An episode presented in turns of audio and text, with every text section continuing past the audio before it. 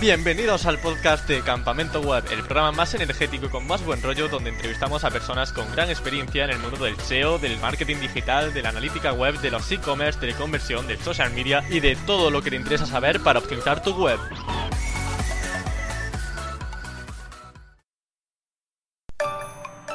Ichiwa, pequeño webmaster. Si tú quieres hacer una web muy chula y bien optimizada en varios idiomas, tienes que escuchar el podcast de hoy. Y ahora, en serio, vamos a aprender sobre SEO internacional. Veremos qué cosas positivas y negativas tiene ampliar tu negocio, cómo hacerlo a la perfección y, como siempre, consejos completamente prácticos para llevarlo a cabo. El invitado de hoy, además de ser majísimo, ha trabajado en más de 150 proyectos digitales. Es formador en universidades y escuelas de negocio, ponente en eventos de SEO y, sobre todo, tiene muchísima experiencia en optimizar sitios web con varios idiomas. Lo podéis encontrar por Twitter, arroba a que mola con cada kilo, en sergiosimarro.com y como ya os podéis imaginar, él es Sergio Simarro. Muy buenas, Sergio, ¿qué tal estás? Pues muy bien, Emilio, aquí pasando, pasando una tarde de, rankings y de posiciones. Últimamente están los rankings un poco traviesos. ¿Cómo estás yéndote con tus proyectos? Pues a ver, eh, está como, como el tiempo, revuelto. Ah, pronostican sol, pero luego llega el fin de semana y se Entonces, eh, vamos a esperar un poco, vamos a esperar un poco. No has notado todavía ningún patrón, a lo mejor, de, de por qué suben o por qué bajan, ¿no? Un poco complicado, ¿no? Eh, pues a ver, eh, si lees por ahí, realmente yo creo que nadie lo tiene claro lo que está pasando, porque al final tratan de ajustar tanto el, el algoritmo con, toda la tecnología que se han metido últimamente que, nadie sabe a ciencia cierta lo que está ocurriendo. Eh, a ver, lo, que está, lo que está claro de alguna manera, por lo menos en los proyectos que yo llevo, es que eh, cuando estás tocando cosas sobre seguro, es decir, que tienen más, más o menos claro que funcionan, eh, van para adelante.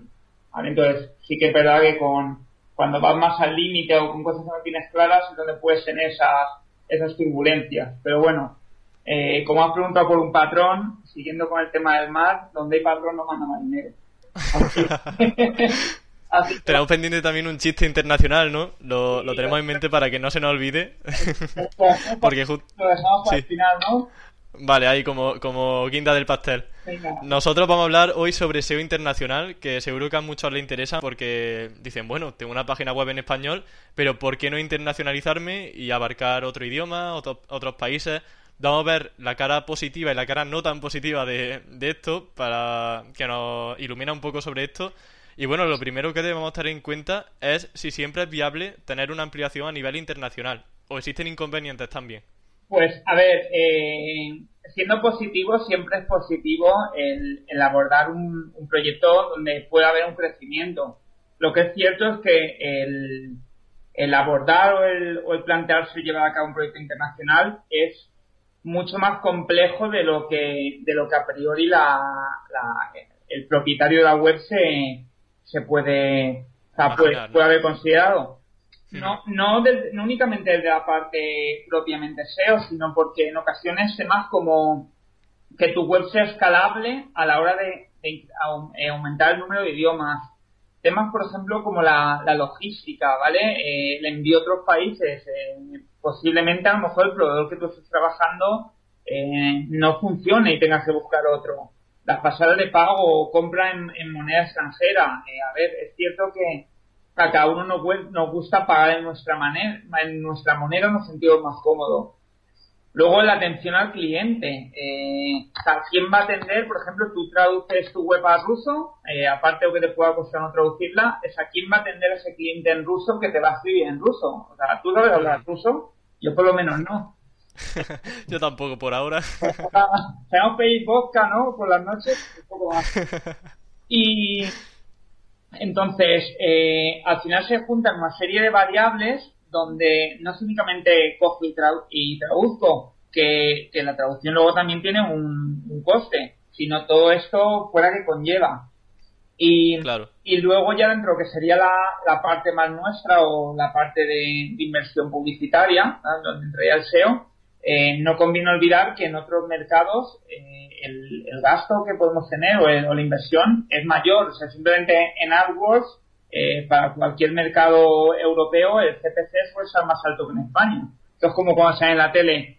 Los países punteros y los países de la zona baja, ¿vale? Que sale España, Grecia y Portugal. Pues nosotros estamos en los TTP de España, Grecia y Portugal. Y luego están los, los top que son Alemania, Reino Unido, Holanda, etcétera. Entonces, eso también hay, hay que tenerlo en cuenta.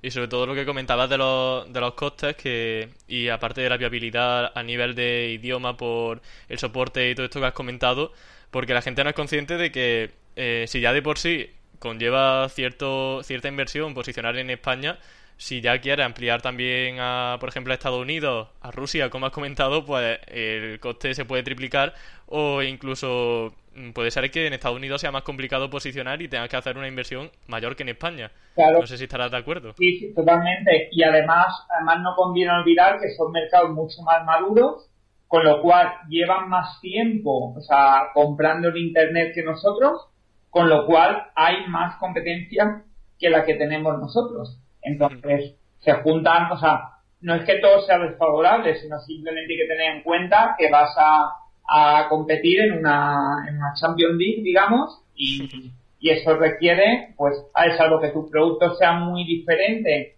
y no exista en ese mercado, pero la mayoría de, de los proyectos o clientes con que trabajamos en el día todo inventado, es decir, un cliente de, de turismo, de seguros, etcétera, pues vas a, a pegarte de leche con, gente que compite en bolsa en, en esos países. Claro. Bueno, entonces, ya que tenemos una idea objetiva o, bueno, digamos más realista sobre qué supone internalizar eh, nuestra página web, vamos a ver, en el caso de que una empresa vea viable su externalización, cómo se debería realizar de una forma perfecta, ¿vale? Con tus conocimientos, que seguro que no van a ser pocos. El home en un dominio para diferentes países, ¿cómo debe ser? Pues, eh, mira, eh, home, ya que estamos internacionalizando, home la traducción en castellano es, escasa. Entonces, realmente eh, lo que lo que debe transmitir esa, esa web es el concepto de casa que viene asociado con confianza.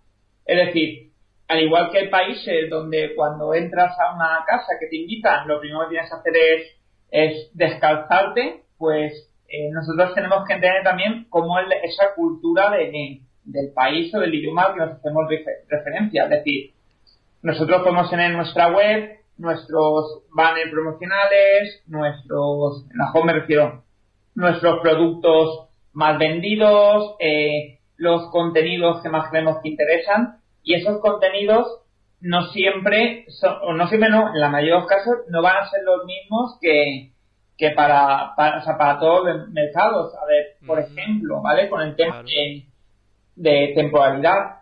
Nosotros aquí en España llega Semana Santa y la semana antes prácticamente estamos mirando hoteles como locos para ver dónde nos vamos de vacaciones y en cualquier web turística que entres aparecen ofertas de última hora Semana Santa, ¿vale? Es, hablando que esto sea jueves, viernes, sábado, domingo incluso y la semana, la semana Santa, salvo para la gente de Madrid, para el resto de España, el siguiente, que tú y yo estamos fuera de del top, aquí pues eh, volvemos para casa. Pues para el resto de, comunidades autónomas donde la Semana Santa empieza el jueves santo, digamos, eh, nosotros estamos hasta incluso el domingo antes mirando.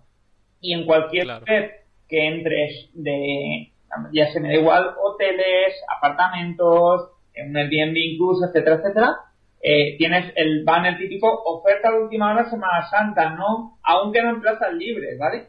Pues en hmm. castellano o en España concretamente tiene sentido porque lo dejamos para última hora todo. Pero ponte eso en una web en holandés, o sea que un holandés simplemente haya reservado nueve meses antes. claro.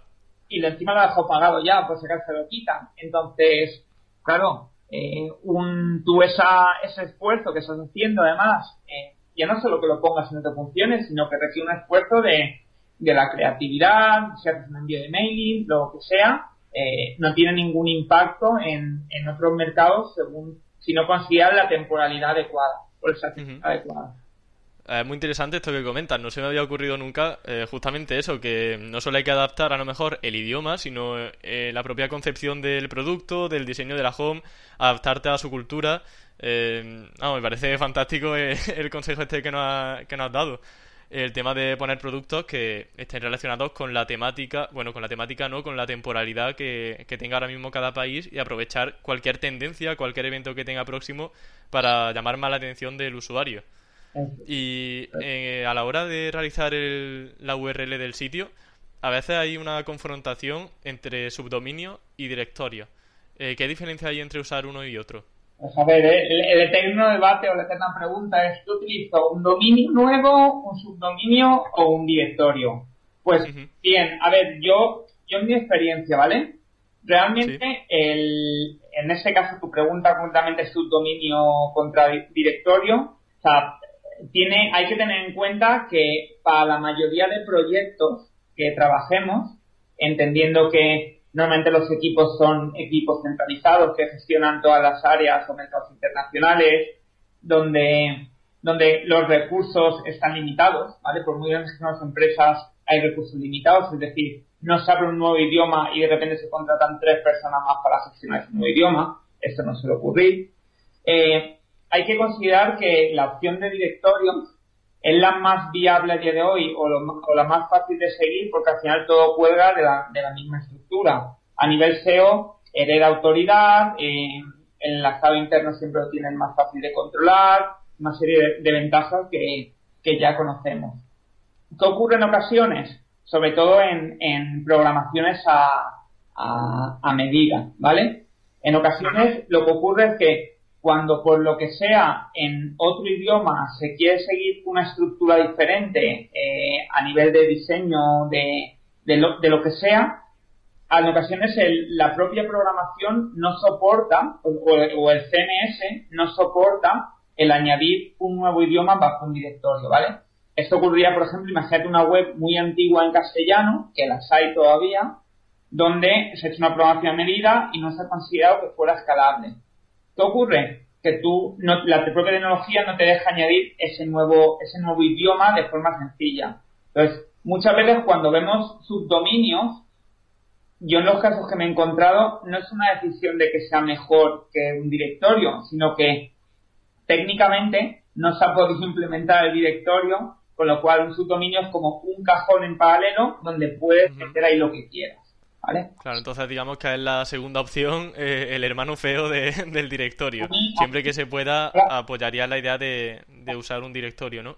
habrá gente que, que, opine diferente, pero yo en los casos, yo por ejemplo, mi, mi primera opción siempre es o dominio o directorio, es decir, dominio cuando tienes, ahí sí que tienes volumen para tener equipo dedicado para el país, inversión publicitaria en el país, cosas, por ejemplo, llamémosle eh, publicidad en televisión, donde vas a hablar el del dominio. Por ejemplo, mira, un ejemplo que vemos en la tele aquí es Trivago. Trivago tiene extensiones de país por cada, por cada uno de los mercados que trabaja. Y ellos en la tele nos dicen, nos dicen, entra en trivago.com barra EN, ¿vale? Si no Claro, qué bueno, qué bueno. Entonces, sobre todo de cara al branding, ¿no? Usan diferentes dominios. Claro, claro. Para que sea más fácil de recordar, eh, porque bueno, para los oyentes que no estén tan familiarizados con el SEO, el subdominio que sería la segunda opción que Sergio nos recomendaba sería poner, por ejemplo, es.tudominio.com. El directorio tudominio.com barra es y en el caso de un dominio completamente nuevo como el de Trivago sería eh, tudominio.com, eh, tudominio.es, etcétera, etcétera. Eh, pues la verdad que me han gustado mucho tus respuestas. Eh, no me había percatado, por ejemplo, de eso de Trivago y me parece muy, muy curioso. Y una vez entramos en, la página de inicio, a veces se redirecciona al usuario a una versión u otra según su IP. A lo mejor si yo estoy con una IP de España, porque mi ordenador es de España, eh, me redirige directamente a la versión en español, sin ni siquiera pasar por la página de inicio. ¿Eso es algo que tú recomiendas?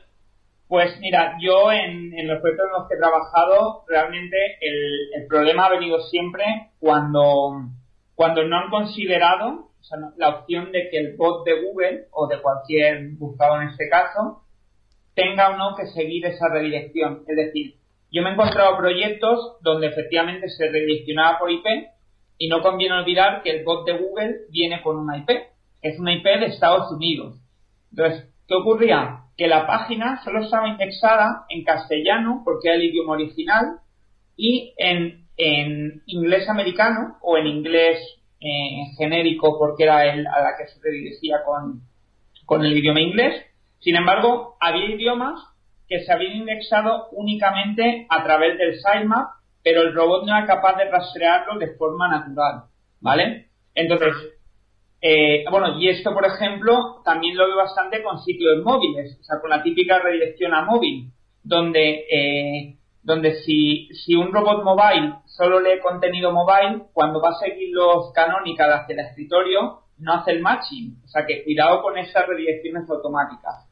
Entonces, yo en mi experiencia, ¿vale? Lo que siempre, lo que siempre trato es que la redirección sea seguida por un navegador, pero no por no por un robot, para que en este caso un usuario que se conecte, igual un teléfono o en de casa, la tablet, sí que le ofrezca esa opción de redirección o, o, le, o como hace por ejemplo eh, TripAdvisor, que te dice, oye, veo que te conectas desde España, desde Francia, no estás en tu TripAdvisor correcto, ¿quieres que te mande allí?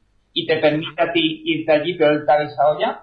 Pero eh, ojo con que los robots no sigan esas redirecciones porque podemos estar, eh, digamos, mermando el rastreo de forma natural. Sobre todo cuando es una estructura por carpetas, donde al final entra un sitio y tiene que seguir rastreando todo. Vale, pues muy buen consejo ese del robot de Google porque creo que es algo que muchos seguro que no teníamos en mente y sin duda algo importantísimo para, para favorecer el buen rastreo de, de, Google.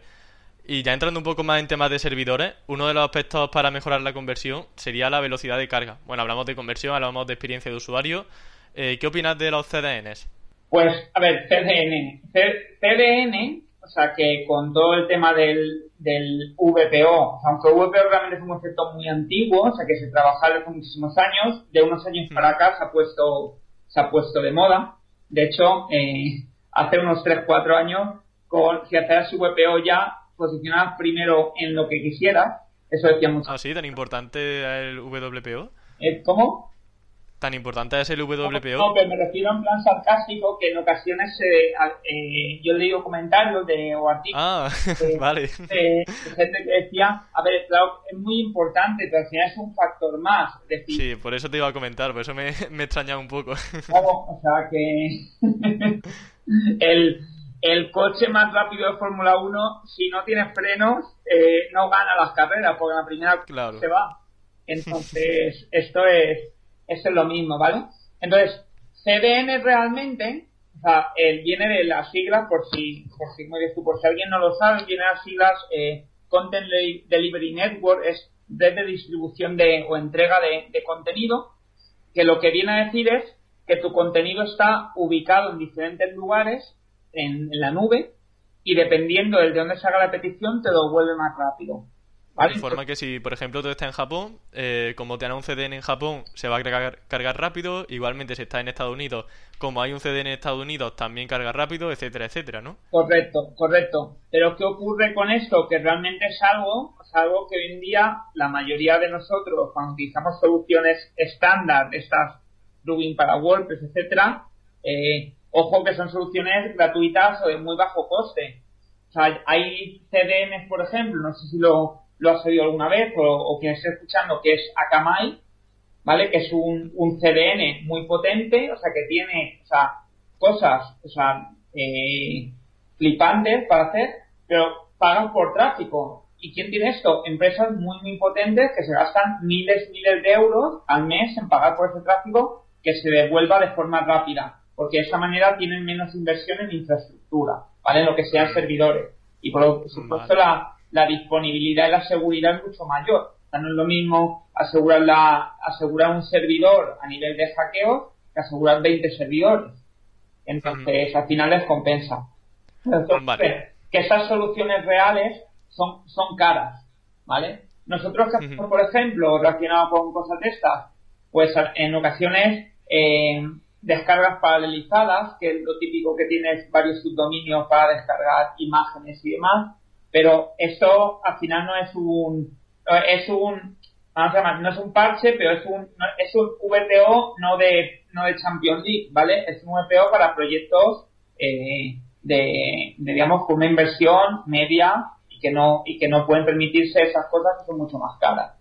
¿vale? Uh -huh. sí, sin embargo, déjame que diga una cosa sobre esto, que es, eh, a raíz de popularizarse más que los CDNs en, sí, eh, el contenido distribuido o que los propios servidores, ¿vale? Porque esto ocurre hoy en día, los propios servidores que no tenemos alojados en nuestras páginas ya no están, ya están físicamente en un sitio, pero sí que ellos tienen sus contenidos distribuidos precisamente para temas de seguridad y de disponibilidad. Entonces, con esto, por ejemplo, sí que se, se carga un mito, que además John Mueller no sé si fue durante ese año, final del pasado, ya lo dijo, casi ese año, donde vino a decir que el, el factor de en qué país se encuentra alojado tu hosting ya no es un factor dentro del ranking como hace 6-7 años sí que podría considerarse. Claro, eh, al final no es determinante a la hora de, la velocidad de carga, o al menos no tan determinante. Sí, antes, por ejemplo, que te como un ejemplo, si tú querías tu web posicionarla para Francia, uno de los posibles factores, porque siempre hablamos de posibles factores, nunca, nunca vamos a hablar de ningún factor que sea 100% seguro, porque Google nunca nos lo dice, ¿vale? Exactamente. Pero uno de esos posibles factores será si tú querías tu web posicionada en Francia, cómprate un hosting en Francia, ¿vale? Entonces era un poco locura a veces para proyectos muy pequeñitos donde a, los clientes se les metían, no, me voy a comprar un hosting para eh, Francia o para Holanda. Y le decía, ya, pero tu web, ¿cómo vas a hacer que esté una parte en Holanda, otra en España, otra en Italia? Y claro, seríamos unos cacaos ahí importantes. sí. Entonces, pero bueno, es con esto, digamos, ese que aún en ocasiones me encuentro contenido o gente que hace esas preguntas, digamos, eso ya por lo menos descartado que ya no es no está dentro del algoritmo esa cercanía física del hosting. Vale, aunque de todas formas sí que es cierto que si estás viendo problemas reales de velocidad de carga, entonces ahí ya sí que abogarías por usar un CDN, ¿no? A ver, eh, depende, depende porque en ocasiones, en ocasiones los problemas de los problemas de tiempo de carga, yo en los proyectos que me encuentro suelen venir o por tamaño de las imágenes grandísimos, o sea que esta solución es, muy fácil, o por cantidad de recursos grandísimos, tipo con las plantillas de WordPress, etcétera, o en ocasiones toda la cantidad de scripts barra mierda que metemos en las páginas, ¿vale? Eh, que no hacen mal, por ejemplo, en las caritas del Facebook, el tengo tengo mil seguidores y salen las nueve caras de nueve seguidores tuyos, eso ocupa una barbaridad.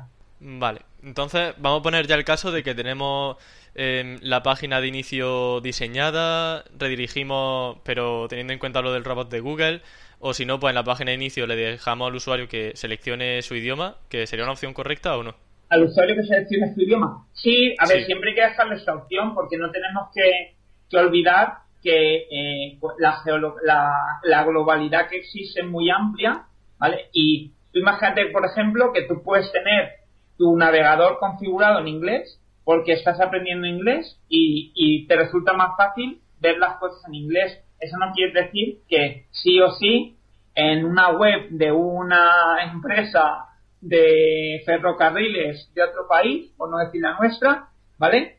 Vayas a reservar, sea acomodar aquí, no te aclares ni para atrás y digas, vamos, si no me aclaro en mi idioma, como que voy a entenderla en inglés, ¿no? O sea, un francés o lo que sea. Entonces, tampoco el no dar la opción de selección de idioma, a mí, por ejemplo, de poder libremente elegir el idioma que quieras, yo eso, por ejemplo, no me parece válido. Vale. Eh, vamos a ir ahora al tema de traducción del contenido. Voy a intentar ser lo más específico posible para eh, que no haya confusión. Imaginemos, tenemos un contenido que es Hola, yo me llamo Emilio y queremos... Muy bien. y entonces en la versión en inglés eh, pongo Hi, my name is Emilio. ¿Eso estaría bien? ¿O tenemos que variar el contenido de una versión a otra? No, a ver, tú tienes, tú al final el, el objetivo del contenido es ofrecer una función al usuario que lo lee. Es decir, si tú te estás presentando, te presentas, o sea, como, como, como harías en castellano, pues en este caso, como lo harías en inglés. O sea, se puede traducir tal cual. ¿Qué ocurre, vale? Que es donde viene la, luego la, evolución. Em, no todas, o sea, no todas las palabras clave, ¿vale? De un idioma tienen la misma equivalencia eh, en el otro idioma. Y te hago un ejemplo muy sencillo. Por ejemplo, en España alquiler de coches se dice alquiler de coches, ¿vale? Porque en España lo has entendido, ¿no? Sí, ¿Has, visto que bien hablo idiomas, no? vale, pues en, en alemán hay dos opciones que son las que más búsquedas tienen. Una es Autovermietung y otra es Mietwagen. Yo cuando trabajo con traductores, eso no sé, no sé por qué de explicártelo, la mayoría de traducciones que recibo vienen con el término Autovermietung, ¿vale? Sin embargo, si miras, por ejemplo, en Sembras, Mietwagen tiene un volumen de búsquedas ahora a día de hoy de 110.000 búsquedas y Autovermietung de 74.000. ¿Qué quiere decir eso? Que nosotros como SEOs, ¿vale? Cuando optimizamos un texto, aparte que recibimos una traducción, tenemos que ser capaces de comprender cuáles son esas keywords de cada mercado y bien o tratar de optimizarlas si los recibimos a posteriori, a posteriori o bien si tenemos la posibilidad de adelantarnos antes de que se realicen las traducciones, hacer indicaciones del tipo eh, preferimos esta palabra frente a otra o considerar esta, esta, este rango de palabras, etcétera, etcétera. ¿Vale? Entonces, ahí es donde, ahí es donde varía ese, esa traducción tal cual que estás comentando tú. O sea, puede que sea igual, o dependiendo del mercado o el set de palabras, puede que, puede que haya que realizar adaptaciones. Y en el caso de que, por ejemplo, las palabras clave no sufran ninguna variación, eh, ¿Google lo detectaría como contenido duplicado por estar en una versión y otra? No, no, no tiene por qué, porque al final eh, es un contenido ofrecido a un mercado diferente. O sea, en, este caso, si no, vamos, no tendría, o sea, no tendría sentido el, el trabajo que hacemos. Que hacemos. ¿Dónde suele venir los problemas de contenido duplicado? Cuando nos pasamos de, de raya. Es decir, cuando cogemos nuestros contenidos en castellano, los copiamos en el Google Translate, que eso todo el mundo lo ha hecho, lo pega en la página y se queda tan pancho, ¿vale? ¿Qué ocurre? Google Translate, ¿de quién es? De Google, ¿no? De Google. Entonces, ahí sí que dice, amigo, o sea, así hago yo mi web en 150 idiomas. Claro. ¿Sabes? Entonces, eso sí, eh, hay truquillos hay otros traductores online que no son de Google, entonces la traducción no es no la puede hacer machear tal cual, ¿vale? Claro. A ver, realmente hay que entender, hay que entender también, tanto en ese caso, nosotros como SEO, como si alguien está escuchando que es, propietario de una web, que al final eh, lo que quiere es ofrecer un producto o un servicio a un cliente. Entonces vamos a ponernos en el otro lado. ¿Qué ocurre si nosotros, imaginemos, nos compramos algo en, en Amazon, preguntamos al fabricante y nos responde alguien en un inglés que ni entendemos, ¿vale? Vas a decir, uy, yo esto no sé si fiarme. ¿Vale? Si es algo de un euro, como hemos comprado todos por Amazon de China, ok, perdemos un euro. Pero si estamos hablando de un producto, un servicio de 50, 100, 200, 300 euros, eh, te genera desconfianza porque no sabes realmente quién hay detrás. Entonces, eso es una carta de, presentación, el que la, la web esté bien, no, no traducida, sino adaptada también al idioma. Luego vamos a ir también al tema de cómo gestionar el trabajo cuando hay diferentes idiomas, pero antes me gustaría hablar sobre una etiqueta que yo creo que es de las más nombradas cuando hablamos de SEO internacional, que sería el hreflang. ¿Qué es? ¿Cómo se hace? ¿Qué consigue exactamente? Ilumínanos un poco sobre, sobre esta etiqueta. qué difícil. Me estás poniendo muy difícil, ¿eh?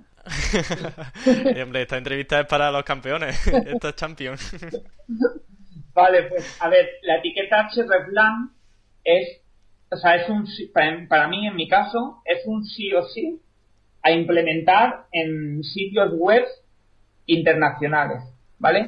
Porque obligatorio. Para mí obligatorio, obligatorio.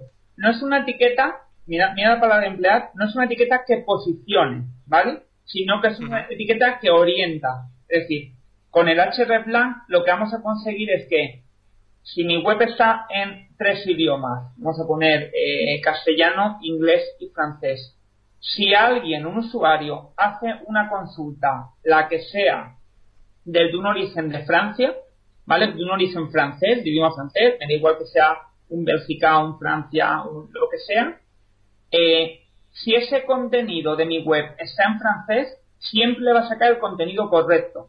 Es decir, esto ocurre, por ejemplo, con la marca, ¿vale? Imagínate, por ejemplo, tú eres campamento web, ¿vale? Y tú tienes a tu web traducida al francés, ¿vale? Sería igual, aunque no, no sabemos cómo sería en francés, pero sería igual campamento web.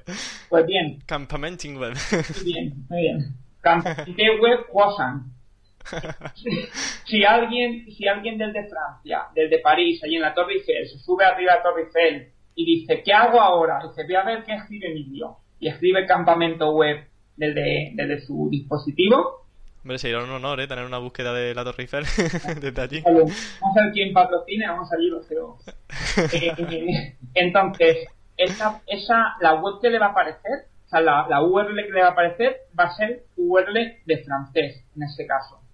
Esto parece una chorrada, ahora explicaré lo que es el plan. Parece una chorrada, pero imaginaos en webs que tienen muchísimo tráfico de marca, ¿vale? Lo que ocurre es, si el primer resultado del tráfico de marca no es tu idioma, por debajo aparece una que existe en tu idioma, pero que no es tuya, es de la competencia. Por ejemplo, un caso, hoteles, ¿vale? Imagínate que tú buscas el nombre de un hotel desde Francia. Hotel Benidorm, ¿vale? El imagen es vale. no, no destino, sino el nombre de hotel. Hotel Gran Benidorm. Pues bien, si tú sacas tu contenido en castellano, un francés dice, yo no entiendo. ¿Y quién está debajo? Booking, ¿vale? Booking en francés, porque Booking las clava. Entonces, como Cristiano cuando tira falta, ¿no? Pero al revés. vale, entonces el hreflang nos sirve mucho para decirle a Google eh, vamos a posicionar para eh, Francia, vamos a posicionar bien para español, vamos a posicionar bien para el idioma en inglés. Correcto, por eso decía, la palabra es orienta el contenido, te ofrece el contenido en tu idioma. ¿Qué ocurre? Que eso lo hace que tengas mejor STR, ganes autoridad, etcétera, etcétera, y por consiguiente, posiciones mejor. derivada ayuda a posicionar, pero en primera opción te orienta el contenido. Y yo eh, hablo por experiencia, en todos los casos que lo he implementado, es se ha esclavado. O sea, problemas donde no identificas el idioma correctamente es implementar la etiqueta y lo coge. Eso sí, es una etiqueta que le cuesta leer, ¿vale? Le cuesta leer en el tiempo. Es decir, yo tengo ahora un proyecto donde para hagas una idea empezamos en junio. Tenía, eh, igual que saca los errores de, en, Google Search Console, al igual que saca los errores de, de rastreo, hay una opción en tráfico de búsqueda que se llama segmentación internacional. Y ahí te saca la implementación de hreflang que tengas hecha y si tienes errores, ¿no? Pues bien, eh, me das una idea. en Search Console los errores normales los marcas y, fuera, ¿vale? Enseguida los identifica y eso va muy rápido. Aquí eh, corregimos los errores, si eso empezamos en junio, corregimos los errores a mitad de julio, estamos casi a final de septiembre y de unos 1.400 errores que tenía, va todavía reconociendo 90. Es decir, porque aquí el problema que, tiene es que tiene que hacer, ahora explica eh, HRPlan, tiene que hacer matching entre URLs. Es decir, como cada URL referencia a sus hermanos de otros países, a más idiomas, más, digamos, más consolidado tiene que tener todo. Tiene que reconocer todos los idiomas de esa URL para decir, ok, correcto y quito el error. Entonces, es algo que no es instantáneo que lo cojo y me, a, los dos días me funciona, sino que necesito un poco más de tiempo, pero cuando lo coge le ayuda a entender la estructura muchísimo más. ¿Cuánto tiempo lleva tu proyecto comentada? Este, eh, este proyecto empezamos en junio a trabajarlo. Eh, el tema de hreflang conseguimos implementarlo a mitad de, julio, ¿vale? Es decir, lleva uh ahora mismo dos meses. Unos dos meses. Y todavía Search Console no ha eliminado todos los errores que se han eliminado desde hace justo dos meses. ¿Y los problemas de Search Console eh, exactamente qué indican? ¿Que hay problemas de orientación de contenido pues, o algo similar? Te hace, el, te hace el error como saca Screening Frog. Screening Frog tiene un apartado de hreflang donde te dice eh, si apuntas a URLs que no son correctas, si tú apuntas a una, etiqueta, a una URL y esa no te apunta a ti, ¿vale? O sea, problemas de, de de hreflang. Entonces, todo eso te lo dice también Search Console, aunque, aunque, ¿qué es lo que ocurre? En Streaming Flow es inmediato, tú rastreas y te dice cómo es lo mismo. En Search Console, como tarda tanto en limpiar esa parte, puede ser que estén ya limpios y te sigan apareciendo los errores. Mm, vale. Aquí, eh, por, por explicar un poco el, el hreflang de forma fácil, es, vamos a llamarlo como si estuviéramos jugando al corro a patata, y nos cogemos de la mano, ¿vale? Pues aquí cada página coge de la mano a las páginas que son igual que ella en otros idiomas. Es decir, tú imagínate, ahora hay un Emilio que está en Francia y un Emilio que está en Rumanía, ¿vale? Esto me recuerda un poco a Manuel Bartual con sus dobles. pues bien, tú digamos, tú enlazarías a tu Emilio de Francia y tu Emilio de Rumanía. Y a su vez, el Emilio de Francia apuntaría a ti que estás en, en Córdoba, España, y al, al de, el de Francia enlazaría, vuelvo atrás, he liado. El de Francia enlazaría al de España y el de Rumanía, y el de Rumanía al de Francia y España. Es decir, todos tienen que enlazar a todos. Y esto se hace desde cada una de las páginas. Son unas etiquetas que se colocan en el head de la página y donde tú supuestamente ahí enlazas a, todas las que son hermanas, a tu equivalente en el resto de idiomas. Entonces, ahí surgen problemas desde que te equivoques en enlazar una página, entonces generas un 404, desde que tú enlaces y a ti no te enlaces de vuelta, desde que sabes, se te haya olvidado enlazarte a ti misma, ¿vale? Esto no es, por ejemplo, como el canonical, que tú puedes en una página referenciarte a ti mismo. No, en el hrplan tú tienes que referenciarte a ti sí o sí. Y es un error no ponerlo. El, el, meter los códigos de idioma país incorrectamente es otro error bastante común y demás. Eh, SEMrush sacó el año pasado un, un informe en su, en su blog está, creo que es una versión en inglés, donde hizo un estudio de no sé cuántos miles de sitios y los errores más comunes de hreflang. Y la verdad es que era bastante, bastante curioso porque es una implementación compleja, porque toca, digamos, muchas variables. y, vale. Y relacionado con esto, que, vuelvo a lo de complejo, ¿vale? En los proyectos es bastante complejo implementarlo, porque no es una etiqueta que pongas en una página, sino es una etiqueta, es muchas etiquetas que pones en páginas que tienen que referenciar otras páginas que tengan esa etiqueta. Entonces, con un CMS como WordPress hay implementaciones y plugins que te lo permiten, pero a veces la programación a medida eh, es complicado que lo implementen, sobre todo en empresas grandes. Y en cuanto al sitemap, ¿hay que tener alguna recomendación sobre el hreflang? Sí, muy bien. Me alegra que me hagas esta pregunta.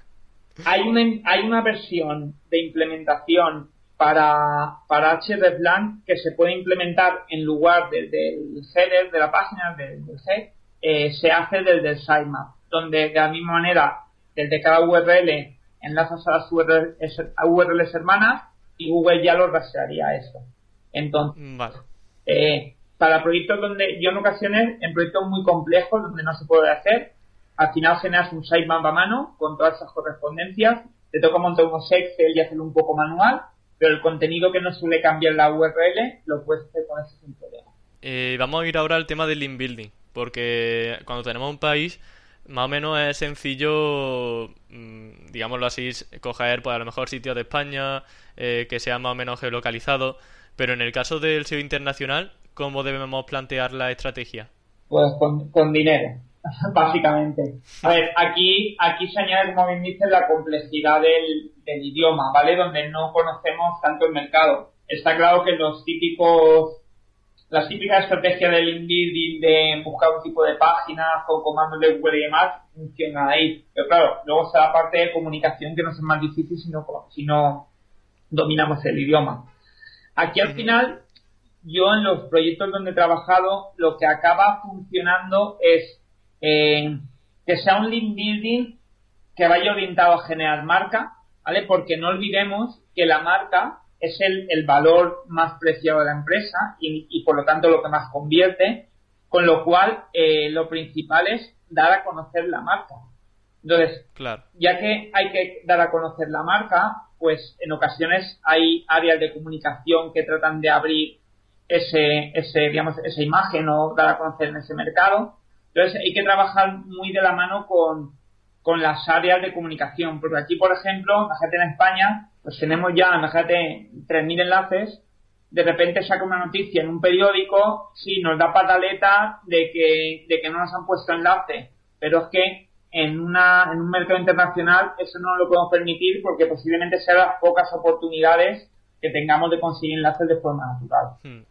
Claro, y además teniendo en cuenta lo que has comentado de eh, que eres nuevo en, en, ese país, es como comenzar, digamos, un poco de cero, así que el tema del branding, como has comentado, es fundamental. Es, es, es comenzar eh, totalmente de cero. Claro, estamos acostumbrados a ver proyectos eh, que todos conocemos grandes marcas, que claro, es lo fácil. O sea, si tú coges y te montas una tienda en el centro de la ciudad, gente te va a pasar, por lo menos te van a ver, y alguno el primer día mejor te entra, ¿vale? Pero en la mayoría de nuestros proyectos esto no es así, son marcas que tienen que hacerse hueco, que sí que vamos a buscar las keywords genéricas, porque es lo que, lo que también eh, tenemos que tirar, pero la marca se tiene que dar, que dar a conocer porque al final va a ser el, mayor activo que puedan ofrecer. Hmm. Y en cuanto a herramientas para SEO internacional, ¿cuáles son tus favoritas? Pues a ver, yo, pues mira, básicamente las que utilizamos siempre, que por suerte valen para diferentes mercados, pues en este caso, eh, por ejemplo, como eh, Sembras Sistrix, Sistrix, donde los mercados donde está, es cierto que están en los mercados que, que Sembras, ¿vale? Sembras el año pasado se volvieron locos y abrieron a, más de 130 países, lo cual viene muy bien porque sobre todo, a ver, este podcast que es en, en castellano, ¿vale? Pues en ocasiones cuando se hacen webinars o podcasts y lo escucha gente de, de Latinoamérica, siempre preguntan, ¿y qué herramientas tenemos aquí disponibles? Pues hasta hace dos años, por desgracia, bastante pocas. Y es cierto que allí, pues también hay oportunidades. Entonces, con Sembras por lo menos se puede. Sí que es cierto vale. Sistrix, donde en los mercados donde esté, pues es muy, muy válida. O sea, yo lo, yo lo utilizo para el mercado donde está, que la mayoría, o sea, por Reino Unido, Alemania, Francia, es lo que vamos a hacer en la mayoría de los casos. Vale, entonces, oyentes de Latinoamérica, ya sabéis que con SEMrush tenéis ahí una, una buena oportunidad para hacer keyword research. Sí, sí, sobre todo. Y luego, bueno, no olvidemos Search Console, que vale para todos los países, y sobre todo esa parte de segmentación internacional eh, viene muy bien. Ahora que lo que ha salido antes, Screening Pro te sirve para validar la implementación de Blank, o sea, esa parte la, la mejoran el año pasado muchísimo, da muy bien, es muy buena Vale. Y luego, a ver, BootSumo, pero se utiliza para marketing de contenido. Lo bueno que tiene es que si tienes la versión de pago, puedes segmentar por países, lo cual te sirve para ver también lo más popular. Y lo claro, BootSumo es sobre todo para ver la tendencia, no de contenido que más se comparte. Correcto, correcto, correcto. Y luego, a veces pregunta, pregunta la gente, ¿y cómo puedo, puedo ver tal posición en tal país? Pues primero entras a Google del país y seleccionas abajo, debajo del botoncito el idioma, ¿vale? Que te suele aparecer. O si no, hay una herramienta que se llama Search Late, Search de búsqueda L-A-T-T-E, que digamos seleccionas en qué Google quieres, en qué idioma, eh, la palabra clave y te saca los 100 resultados de Google o no sé cuántos, que con eso indica, para que tú puedas ver ahí exactamente si te llevas un poco con Google eh, lo que estás buscando si aparece o no. Perfecto. Y vamos a pasar ahora, ya hemos hablado de herramientas, vamos a pasar los plugins para hacer una web eh, multilingüe, al menos en WordPress. Tenemos, por ejemplo, Polylang, eh, WPML, que creo que va a ser de tus preferidas. Em, ¿Qué opinión tienes al respecto? Pues ¿Cuáles nos recomendarías? La de Polylang la he conocido gracias a ti, no la, no la conocía, no he, no he trabajado nunca con ella, entonces la probaré, investigaré. y yo, yo la he usado y sinceramente me ha ido muy bien, es muy intuitiva. Eh, así que bueno, si algún oyente quiere animarse, pues que la pruebe, que es gratuita además. Claro. Pero también está WPML, ¿no? Que se imagino que sí has probado. Sí, WPML es la que no trabajando desde hace ya bastantes años, sobre todo porque se integra con Yoast, ¿vale? O sea, se integra 100% con, con Yoast. Entonces, cosas como, por ejemplo, me parece una, una tontería de voy a meter meta canonical ¿vale? Pues hay plugins multidioma antiguamente que Canonical sobre todo dejaba meter en la versión en el idioma por defecto, es decir, en castellano. Sin embargo, en nuevos idiomas no te dejaba. Eh, cosas de ese estilo. Entonces, yo sinceramente, a mí eh, WPML me ha cubierto todas las necesidades a nivel de, de SEO que hemos tenido en ese tipo de proyectos. Es de pago, ¿no? Si tiene, a ver, tiene, tiene una versión de, de pago que no se que lo han cambiado ahora. Tiene una versión normal para un sitio, o si trabajas con varios sitios, eh, pagabas un poco más y tenías ilimitado 5 o 6 sitios.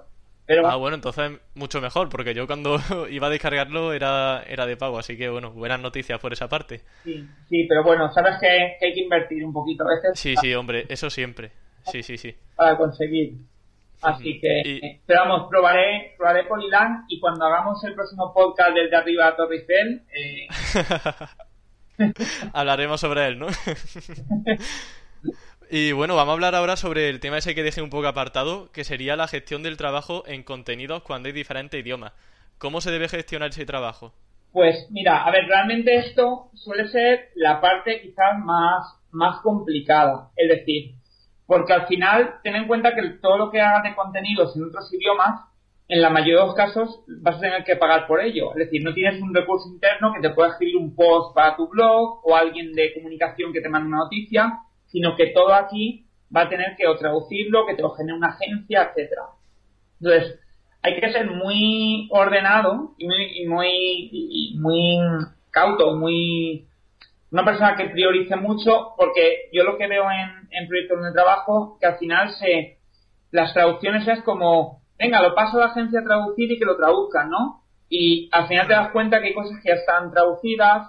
Hoy en día con las versiones desktop y mobile se mandan a traducir las cosas por doble cuando ya están en una parte traducida, etcétera. Entonces, hmm. eso hay que tenerlo como muy claro y, y gestionarlo bien, ¿vale?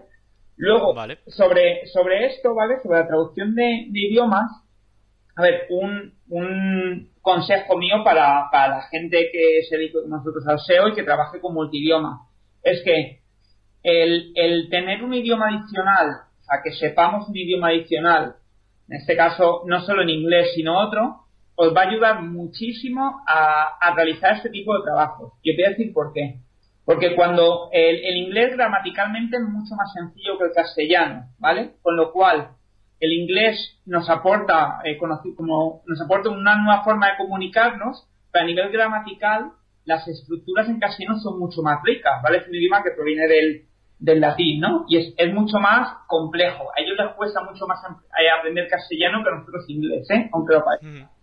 Entonces, ¿qué ocurre? Que realmente eso en nuestro cerebro no hemos aprendido nada nuevo. Sin embargo, si aprendemos otro idioma como francés, que nos cuesta menos porque tiene gramaticalmente muy parecido al nuestro, o alemán, ¿vale? Que es muy diferente en algunas cosas, lo que nos ayuda es a entender estructuras gramaticales de otros idiomas. Entonces, esto nos permite, como SEOs, no depender 100% de la traducción. Es decir, nosotros no hablamos sueco, pero sí que entendemos las estructuras de sueco, con lo cual nos es muy fácil extraer palabras clave y hacer nosotros el keyword research sin necesidad de tener una persona que nos, nos ayude con el, idioma. Por supuesto que algunas cosas nos va a tener que ayudar, pero podemos realizar nuestras palabras clave con bastante solvencia siempre y cuando tengamos claras estas, estas cosas que os estoy contando.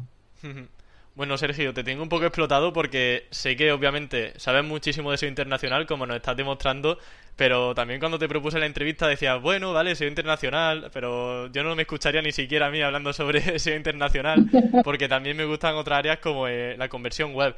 Entonces yo creo que es una oportunidad genial de que nos hables sobre conversión web eh, enfocado al SEO internacional.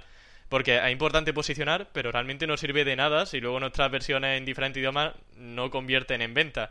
Entonces, te quería preguntar qué errores de conversión web encuentras con más frecuencia y, si es posible, cómo se podrían solventar. Venga, venga, vamos allá. Vamos a ver qué. vamos a ir con la pregunta buena. Vamos a esa parte.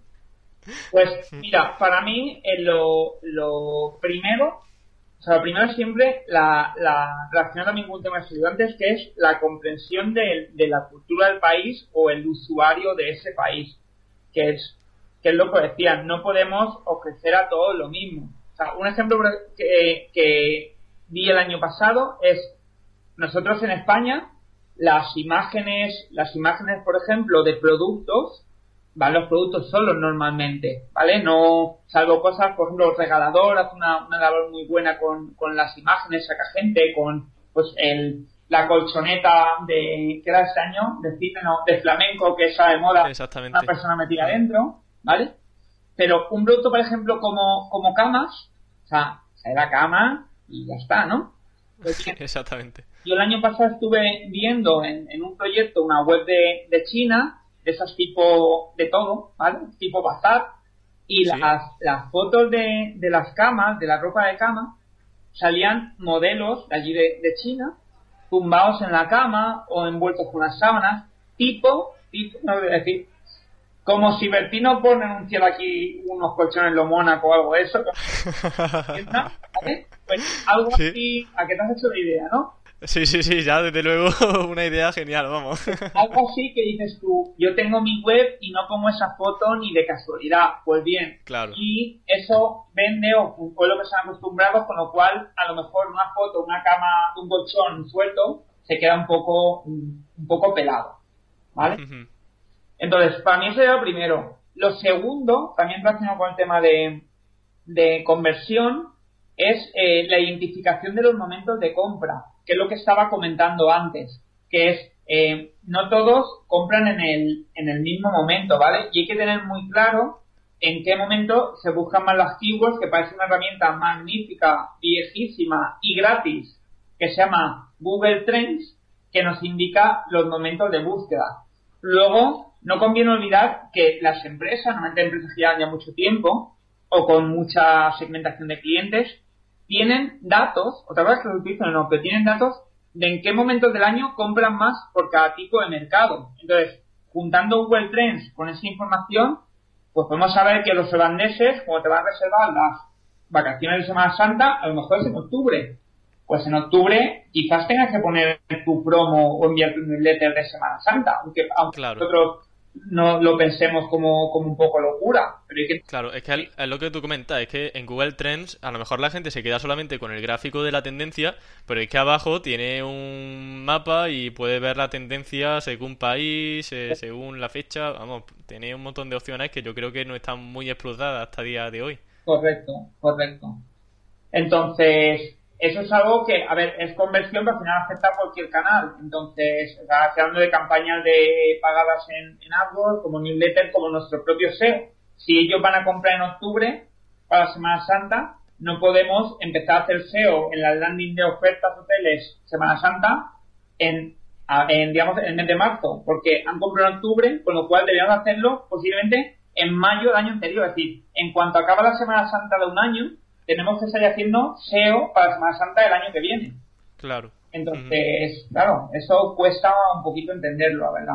Luego, eh, luego también hay mucha oportunidad con lo que son eh, keywords locales, o sea, palabras claves locales, porque no conviene olvidar que eh, hay, hay idiomas, pero luego hay países que comparten ese mismo idioma, pero no emplean los mismos términos exactamente. Por ejemplo, un alemán de Alemania eh, un alemán de Alemania no es el mismo exactamente que un alemán de Austria. Entonces, quizás si nosotros tenemos un volumen de gente que viene de Austria grande, habrá que entender esas keywords exactas. Hay keywords que dicen completamente, que en un sitio dicen de una forma y en otro sitio dicen de otra. Y, es, claro. y no olvidemos que es su idioma a la hora de buscar, ¿eh? Porque siempre, claro. siempre se escucha la frase de, cuando es el idioma inglés, no, no, si entienden si los suecos entienden el inglés, claro que lo entienden, pero ¿buscas el inglés? Porque nosotros también entendemos el inglés y leemos muchos contenidos en inglés, pero en ocasiones las búsquedas las hacemos en castellano, entonces estamos perdiendo, estamos, estamos perdiendo, digamos, opción de aparecer.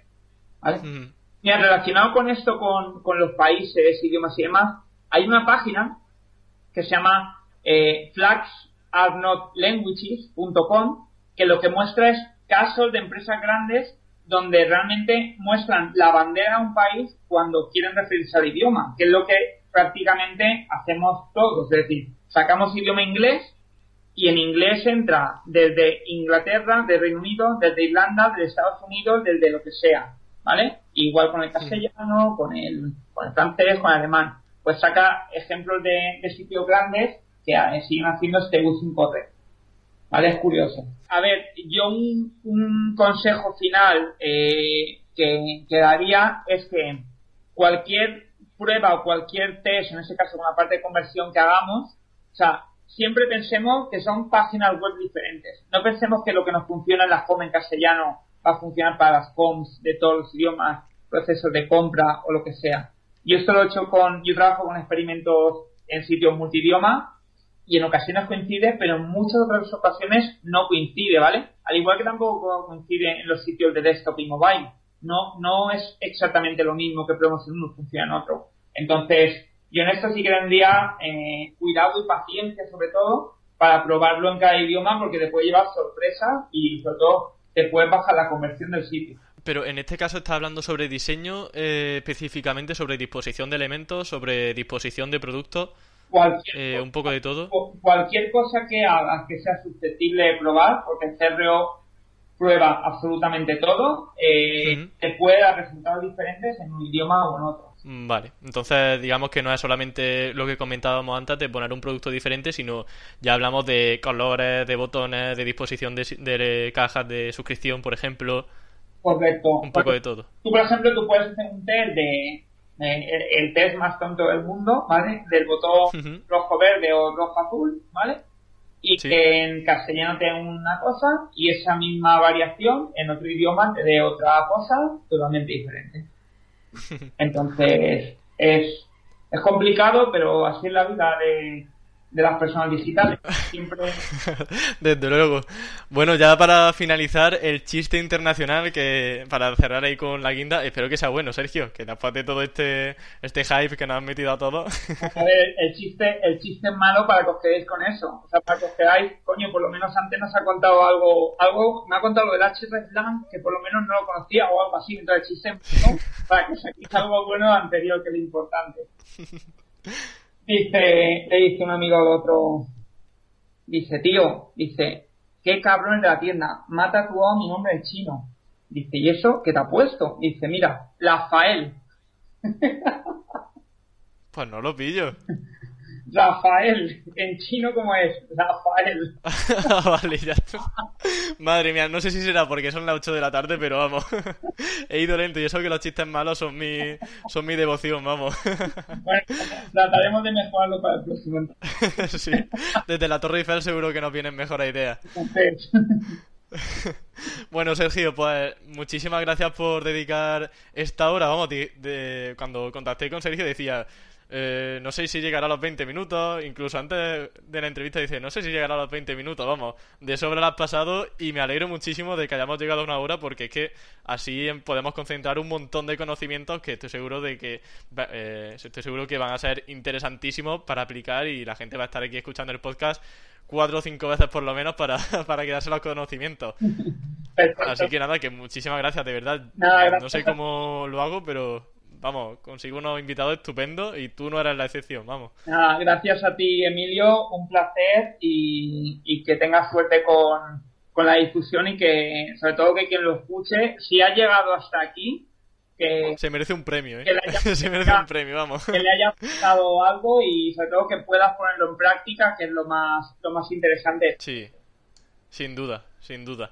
Pues nada, Sergio, un abrazo, nos vemos pronto, espero. Venga, un abrazo, hasta pronto. Hasta luego, hasta luego.